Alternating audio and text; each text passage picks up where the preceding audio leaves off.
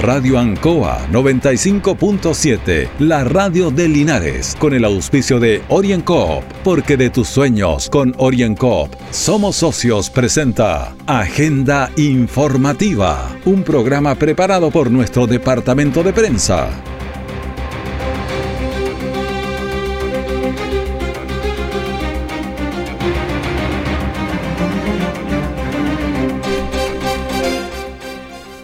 Bienvenidos, bienvenidos a una nueva emisión de Agenda Informativa de este martes 23 de marzo en Radio Ancoa 95.7 y en todas nuestras plataformas digitales. Don Carlos Agurto está en la coordinación de este informativo. Rauco, Maule, San Clemente, San Javier y Hierbabuena entran en cuarentena total este jueves en la región del Maule. Fiscalizan a empresas denominadas no esenciales que igual trabajan en cuarentena. La Comisión de Constitución de la Cámara puso en tabla tres proyectos por el tercer retiro del 10%. El detalle de esta y otras informaciones en Agenda Informativa. Mi querida familia, brindo por nosotros y nuestros logros, por nuestra panadería, la que a punta de esfuerzo hemos hecho crecer y que hoy después de tres años estamos abriendo un nuevo local. ¡Eso! Salud también por mis socios, porque cuando más lo necesité, siempre creyó. Salud por mi socio Orienco. ¡Salud! Pide tu crédito micro y pequeña empresa Orienco y siente cómo te brindamos el apoyo que necesitas para hacer crecer tu negocio. Orienco, Cooperativa de Ahorro y Crédito. Siempre en el lugar donde se produce la noticia están los equipos de prensa para que usted se informe primero. Agenda informativa. Las fiscalizaciones de la autoridad no solamente tienen que ver con el tema vial y de conectividad del ingreso o salida de nuestra comuna en cuarentena, también a las empresas que son algunas denominadas esenciales y no esenciales, quienes deben o no abrir las puertas de acuerdo al dictamen del Ministerio de Hacienda. La gobernadora Claudia Jorquera se refiere a esta fiscalización a empresas linarenses aumentado los casos de contagio por el coronavirus, no solo en nuestra provincia, sino que en la región y en el país, por cierto. El gobierno ha extremado las medidas, ¿no es cierto? La autoridad sanitaria ha debido eh, incrementar las medidas, ponerlas mucho más extremas. Y en ese sentido es que también los distintos servicios que están a cargo de lo que son las fiscalizaciones, han estado bastante en terreno y en el día de ayer estuvimos junto a la directora regional del trabajo, Pilar Sazo, a la directora provincial de la Inspección del Trabajo, María Victoria, junto a profesionales, eh, fiscalizadores y también a la Policía de Investigaciones. Fueron denuncias que llegaron a través del Ministerio del Interior y que dicen relación con no respetar los aforos establecidos en algunos locales comerciales, y también en locales oficinas que no son de primera necesidad. En la oportunidad se aprovechó también de fiscalizar extranjeros y había un número importante de personas que están irregulares en nuestro país y PDI procedió con lo que es el protocolo que ellos realizan, ¿no es cierto? Eh, cabe señalar de que este tipo de, de denuncias las pueden efectuar a través de un fono que el gobierno ha dispuesto, que es Denuncia Seguro, que es un fono anónimo en donde se reciben distintos tipos de denuncias, tanto como de, delitos, ¿no es cierto? Y aquellos que corresponden a otros servicios son derivados a esto, como es el caso de la Dirección del Trabajo y que ayer estuvo fiscalizando esta denuncia. El número es el 600-400-0101, en donde podrán hacer eh, las distintas denuncias y también eh, viendo desde el punto de vista de, del trabajador, se visitaron algunas empresas, ¿no es cierto?, en donde se verificaba si realmente contaban con los materiales necesarios para tener, estar eh, prevenidos para el contagio. Entonces, fueron varios los temas que se vieron y, y fue bastante bueno. Ahora, lo ideal es no hacer estas cosas, pero la comunidad tiene que entender de que hoy día hay que fiscalizar porque el número de contagios ha aumentado y, eso es un autocuidado que depende de todos. Si hay denuncias, la pueden hacer a través de la página de la Dirección del Trabajo o a través del fono que también tiene la Inspección del Trabajo, el 600 404 mil, que va a estar disponible para que aquellos que tengan denuncia, trabajadores, ¿no es cierto?, lo puedan hacer en forma anónima y pueden nosotros, junto a los servicios que correspondan, hacer la visita de fiscalización. A su vez, Pilar Sasso, directora regional de trabajo, dice que la función de esta dirección es proteger siempre al trabajador que estamos haciendo, porque en definitiva la dirección del trabajo tiene por objeto y función principal la protección de los trabajadores. Sin duda que nosotros estamos eh, aplicando dos, dos fórmulas de fiscalización hoy día. Primero hay un, hay un teléfono que es anónimo, que es el denuncia seguro, y que el Ministerio del Interior y Seguridad Pública nos envía a nosotros una planilla respecto a la región donde nosotros tenemos que distribuir digamos, nuestras oficinas regionales, y provinciales y comunales, ¿cierto? Esa es una fórmula, son denuncias que son anónimas y que hablan también eh, de las empresas que no son esenciales. Nosotros vamos a fiscalizar, tenemos una normativa ahí clara, donde establece también cuáles son las empresas esenciales y cuáles no. Es un decreto del Ministerio de Hacienda cuáles son las que deben funcionar en, fase 1. Y, otra fórmula, que es lo que estamos utilizando, por ejemplo, aquí mismo donde estamos hoy día, en Chile Express, tiene que ver con la aplicación del formulario único de fiscalización, que es un formulario que tiene 30 acápites donde nosotros podemos, en definitiva, eh, verificar si la empresa, el empleador, quien, quien es el que tiene la obligación de cuidar a su trabajador, está cumpliendo con el artículo 184 del Código de Trabajo, que es cuidar la vida y seguridad de sus trabajadores. Así que en eso estamos ahora eh, y estamos también haciendo esta doble fiscalización en conjunto con la gobernadora provincial y el coordinador regional también de seguridad pública.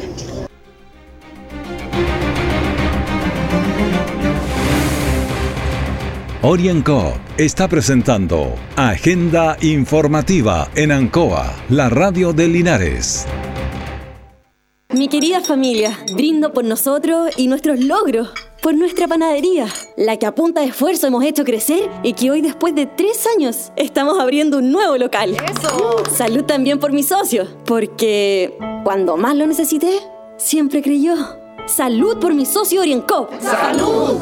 Pide tu crédito micro y pequeña empresa OrienCop y siente cómo te brindamos el apoyo que necesitas para hacer crecer tu negocio. OrienCop, Cooperativa de Ahorro y Crédito.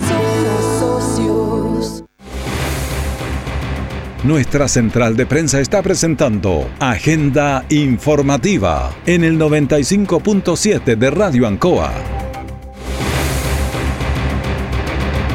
A pesar de los anuncios que realizó ayer el presidente de la República de apoyo a la comunidad chilena producto de la pandemia, igual se está paralelamente viendo la opción y tramitando un tercer retiro del 10%. Marco Ilavaca, presidente de la Comisión de Constitución, habla sobre el apoyo legislativo al tercer retiro del 10%. Obviamente es una posibilidad, yo no me cierro a que pueda ocurrir lo que nosotros queremos hacer es forzar una discusión necesaria, es forzar que el gobierno se sienta a la mesa a discutir medidas concretas en apoyo a la clase, a todas las clases de, nuestro país. Y en definitiva, si la discusión del 10% es la herramienta, espero que sirva en definitiva, y eso se verá en el camino. Lo cierto es que el Congreso hoy día no se puede inhibir a discutir temas que son trascendentales y que son urgentes para la familia chilena. Y lamentablemente el gobierno eh, ha mantenido una actitud de obstrucción permanente respecto a la discusión de estos proyectos. Es más, en, la discusión del segundo retiro, el gobierno en un comienzo se, se niega, lo torpedea y en el camino presenta un proyecto de similares características para ser discutido en el Congreso. Esa presentación del proyecto del gobierno nace producto del proyecto iniciado de la Cámara de Diputados. Entonces, si somos capaces a través de esto, hacer que el gobierno eh, medite eh, y repiense las medidas que está adoptando y ayude a entregar una solución concreta, bienvenido sea. En este mismo sentido, Marco Ilavaca, presidente de la Comisión de Constitución, dice que se discute más de un proyecto de retiro del 10% en la Cámara. Efectivamente, la razón por la cual presentamos este proyecto dice relación con esta materia. Pero también hoy día se discuten dos proyectos más, un proyecto del Frente Regionalista Verde y un proyecto de la diputada Pamela Giles, que vamos a discutir en paralelo. ¿ya? Y la idea es poner el tema sobre la mesa y ver cuál es la herramienta más efectiva y rápida para poder entregar rápidamente soluciones a, a, nuestro, a todos los chilenos.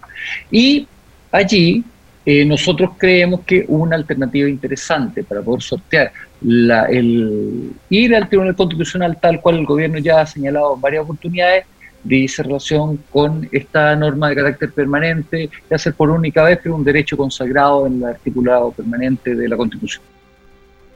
Así es, eh, en esta semana es muy importante este trabajo, este proyecto que se está realizando y que ya está en la Cámara de Constitución. ¿Por qué es importante esto? Porque desde ahí, de la comisión, no la Cámara, la comisión de Constitución, se empiezan a desarrollar y se le da vida a un proyecto. Si se aprueba en la Comisión de Constitución, ese proyecto, que son tres de retiro del 10%, pasa a la Cámara para su discusión y su votación. Por eso es importante en este aspecto. Hay cambio de presidente de la Comisión de Constitución. Antes era eh, Walker, Ignacio Walker, ahora es eh, Marcos Gilavaca, que él como presidente puede presentar este proyecto, se discute, si se aprueba pasa a la sala, se discute y también se vota. Así que esa es la situación en relación a un posible tercer retiro. Hacemos agenda informativa en Radio Ancoa en este martes 23 de marzo. Seguir con su compromiso de apoyo al deporte amateur y al deporte linarense manifestó Mario Mesa, candidato a la reelección como alcalde. El día de ayer se reunió con la Asociación de Viejo con presidentes y su directiva en el campo deportivo para irlo mejorando. Asumí un compromiso público que lo vamos a mantener durante los próximos cuatro años y tengo el privilegio de volver a ser reelecto alcalde.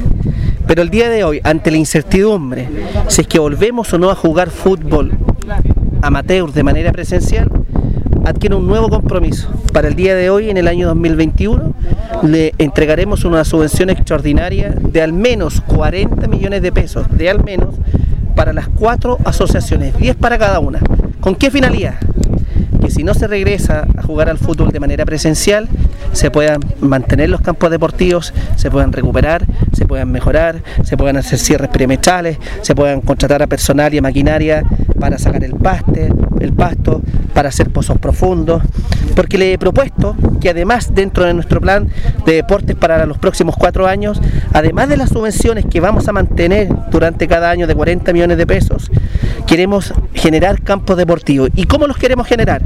Le hemos propuesto a la Asociación de Fútbol Viejos Cracks, como ya se lo propusimos a la Asociación Víctor Zavala Bravo, invertir recursos municipales a contar del año 2022 hasta el año 2025 inclusive, y además de esos recursos, 100 millones para cada asociación, que engloban a la mayoría de los clubes de Linares, poder ir postulando a fuentes de financiamiento externos, fondos regionales de inversión local de 100 millones de pesos cada uno de los años, para ahí, para, para que con eso, en los próximos cuatro años, yo tenga la tranquilidad, si soy reelecto alcalde el día de hoy, 10 y 11 de abril, poder entregarle campo deportivo a la ciudad, al fútbol amateur.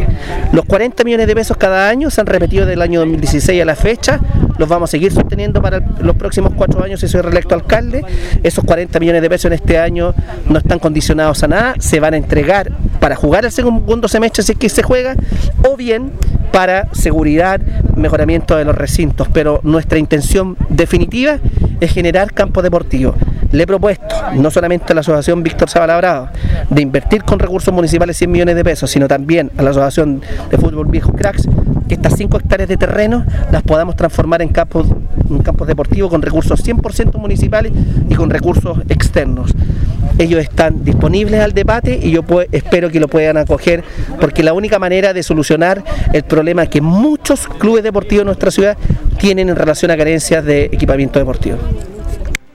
El compromiso que ha manifestado el candidato alcalde Mario Mesa con eh, el mundo de los viejos CRAS y con su campo deportivo en algo que se necesita, como es la implementación de más campos deportivos. Bueno, dentro de esta pandemia, la vecina comuna de San Javier entró o va a entrar a partir de este jueves en cuarentena total, fase 1 Vamos a escuchar a Alejandra Bahamondes, Alejandra Bahamondes, la alcaldesa subrogante de San Javier, que se refiere al hecho de que su comuna entre en fase 1. Lamentablemente, hoy escuchamos en el reporte del Ministerio de Salud el anuncio del retroceso a fase 1 de nuestra comuna de San Javier un escenario que tratamos de evitar, que compartimos por redes sociales y por todos los medios de comunicación, eh, para evitar, ya que sabemos como municipio el costo eh, social, económico y psicológico de esta medida. Es un costo muy elevado que vamos a tener que vivir a contar de este jueves, desde las 5 de la mañana. Por lo tanto, yo quiero ser, eh, hacer hincapié y seguir y continuar de manera majadera incluso, invitando a todos nuestros vecinos a seguir cuidándose, a tratar de evitar salir de sus casas si es que no es la situación no es urgente hacerlo. Hoy estamos como país en una situación muy delicada. Vemos una escasez de disponibilidad de camas críticas en los hospitales. Eh, por lo tanto, lo único que eh, tenemos que hacer es ser responsable con nosotros mismos y con las personas que tenemos a nuestro lado. Hoy la salud y la vida es lo primero. Y como municipio eh, quiero hacer llegar ese mensaje. Cuidémonos y cuidémonos entre todos, porque la responsabilidad y el autocuidado son la clave para salir y avanzar de esta lamentable fase 1 en la cual vamos a ingresar a contar de este jueves. La verdad es que como municipio y como siempre lo ha hecho nuestro alcalde don Jorge Silva, vamos a iniciar un proceso de estudio de algunas medidas, al igual como lo hicimos en la fase 1 que atravesamos en el mes de enero, no los vamos a dejar solos. Como municipio estaremos siempre pendiente de quienes más lo necesitan. Y por lo tanto, en los próximos días eh, estaremos anunciando esas ayudas y esas medidas a través de la municipalidad. En ese mismo aspecto, Carlos Estrada, director comunal de salud de San Javier, habla de los casos de contagio de su comuna. La Comuna de San Javier eh, registra la fecha, eh, obviamente son un detonante para la determinación que dio el Ministerio respecto a designar a San Javier eh, para fase 1. En la comuna actualmente tenemos 2.399 casos confirmados a la fecha, pero lo sorprendente o lo que es más preocupante es que casi el 43% de ellos se produjeron a contar de enero a la fecha. Solo en tres meses tenemos casi el 40% de los casos confirmados en la Comuna de San Javier.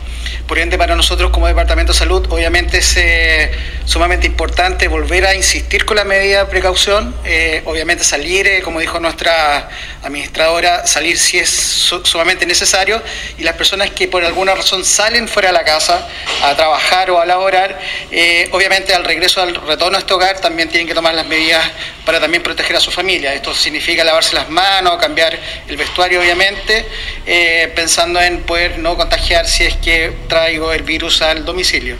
Nuestra principal causa de contagio o el primer canal de contagio en la comuna sigue siendo el hogar.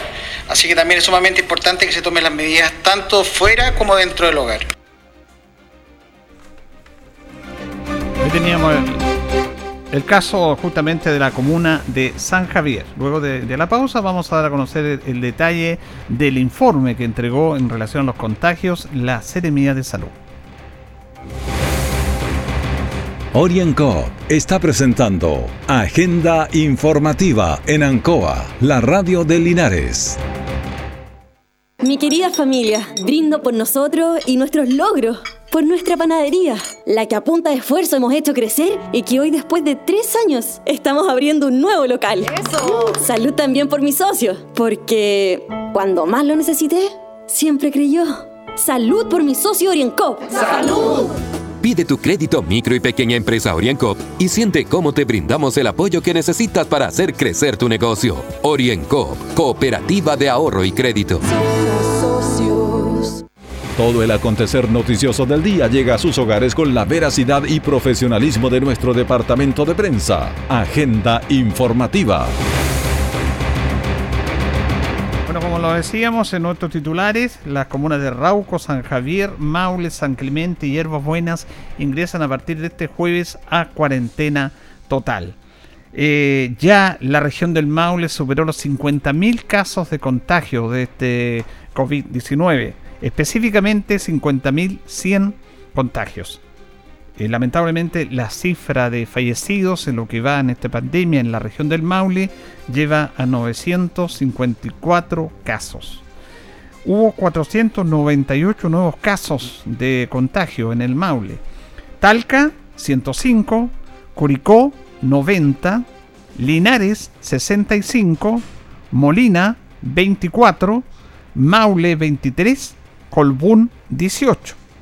En relación a los casos activos en nuestra región, Talca, 547, Curicó, 510 y la provincia de Linares tiene la siguiente cantidad de casos activos. Linares 276, San Javier 133, Colbún 72, Yerbas Buenas 50, Longaví 46, Villalegre 32, Parral 26 y Retiro 15. Estos son los casos activos, los principales, Talca Curicó y los de nuestra provincia de Linares. Las residencias sanitarias están ocupadas en la región del Maule en un 90% de su capacidad y lamentablemente en el informe de ayer hubo 6 personas fallecidas. Ahora, mucha gente nos ha preguntado en relación a la cuarentena. Linares cumple este jueves las cuatro semanas que son de cuarentena, el mes. Hablemos de cuatro semanas. ¿Cuál es el protocolo del ministerio en estos casos? De acuerdo a lo que se manifestó por el tema de salud y por el tema económico, una vez cumplidas las cuatro semanas en cuarentena, estas comunas pasan a fase 2 en dos semanas. Si en esas dos semanas no se bajan las cifras, se retrocede a fase 1, independiente de los casos que tenga Linares, que son altos en contagios, 65, y en activos, 276, Linares debería salir de acuerdo a este protocolo de cuarentena por dos semanas, pero si en esas dos semanas no se bajan los casos, se retrocede a fase 1, que es exactamente lo que pasó con la comuna de Talca. Vamos a ver si esto se cumple porque esto es dinámico y de repente el ministerio cambia situaciones, pero debería ser así. Pero vamos a estar atentos, por supuesto, a lo que diga la autoridad sanitaria en este sentido. Ahora sigue el proceso de vacunación en nuestra comuna. Hoy día se están vacunando a personal de transportes y servicios básicos, a vocales de mesa entre 45 y 50 años y personal de apoyo a las elecciones. Y a partir de mañana se empieza a vacunar por grupo etario igual. Mañana miércoles corresponde vacuna a las personas de 59 años.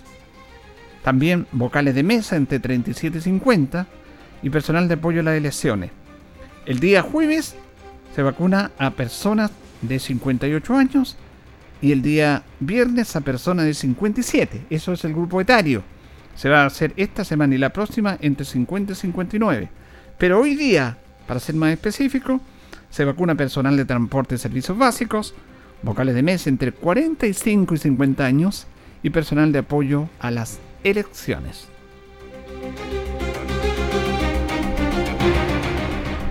Hacemos agenda informativa en Radio Ancoa en esta emisión de día martes 23 de marzo.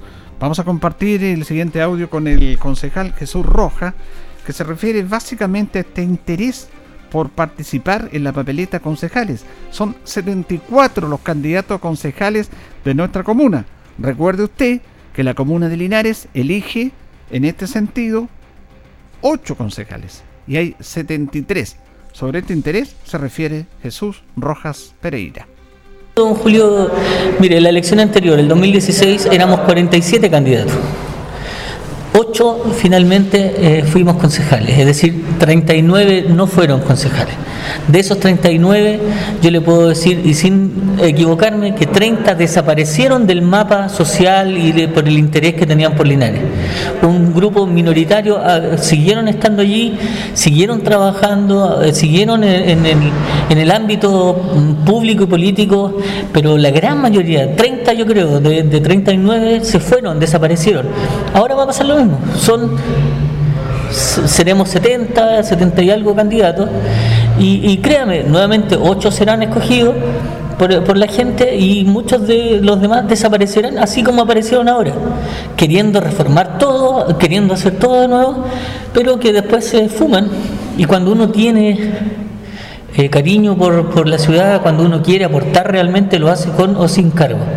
Y por lo mismo es que usted puede ver en el Consejo Municipal hay gente con trayectoria. ¿ah? Yo mismo, no con una trayectoria política, pero sí con una trayectoria pastoral y de, al menos de preocupación por el entorno y por el otro. ¿Ya? Yo he sido desde joven bombero, por ejemplo. He estado en los clubes deportivos, eh, como miembro de la obra Colpin, que es una asociación de artesanos manuales. Eh, como dirigente nacional en esa organización, eh, fundador de las colonias urbanas. O sea, hay una trayectoria y más allá de un cargo o no, soy concejal o no, finalmente esa cuestión, inquietud social va a seguir vigente. Bien, ahí está entonces el concejal Jesús Roja Pereira, que va a la reelección en relación al interés que ha despertado ser concejal. Me parece bien que haya mucho interés porque desde ahí, desde el interior del Consejo Municipal se ven las propuestas, la fiscalización, eh, el trabajo por una comunidad. Son 74 los candidatos a concejales en la comuna de Linares y reiteramos, se eligen 8. De los actuales concejales, 5 van a la reelección y 3 no van a la reelección. Luis Concha Guerrero, que es la primera mayoría en concejales, no va a la reelección. Jorge Cueva Rosell tampoco y Eduardo Ibáñez tampoco van a la reelección. Otros cinco sí y se suman más los demás candidatos, que son 74 para estas elecciones, que están programadas para el día 10 y 11 de abril. Y que recordemos que el día sábado pasado ya se designaron los vocales de mesa.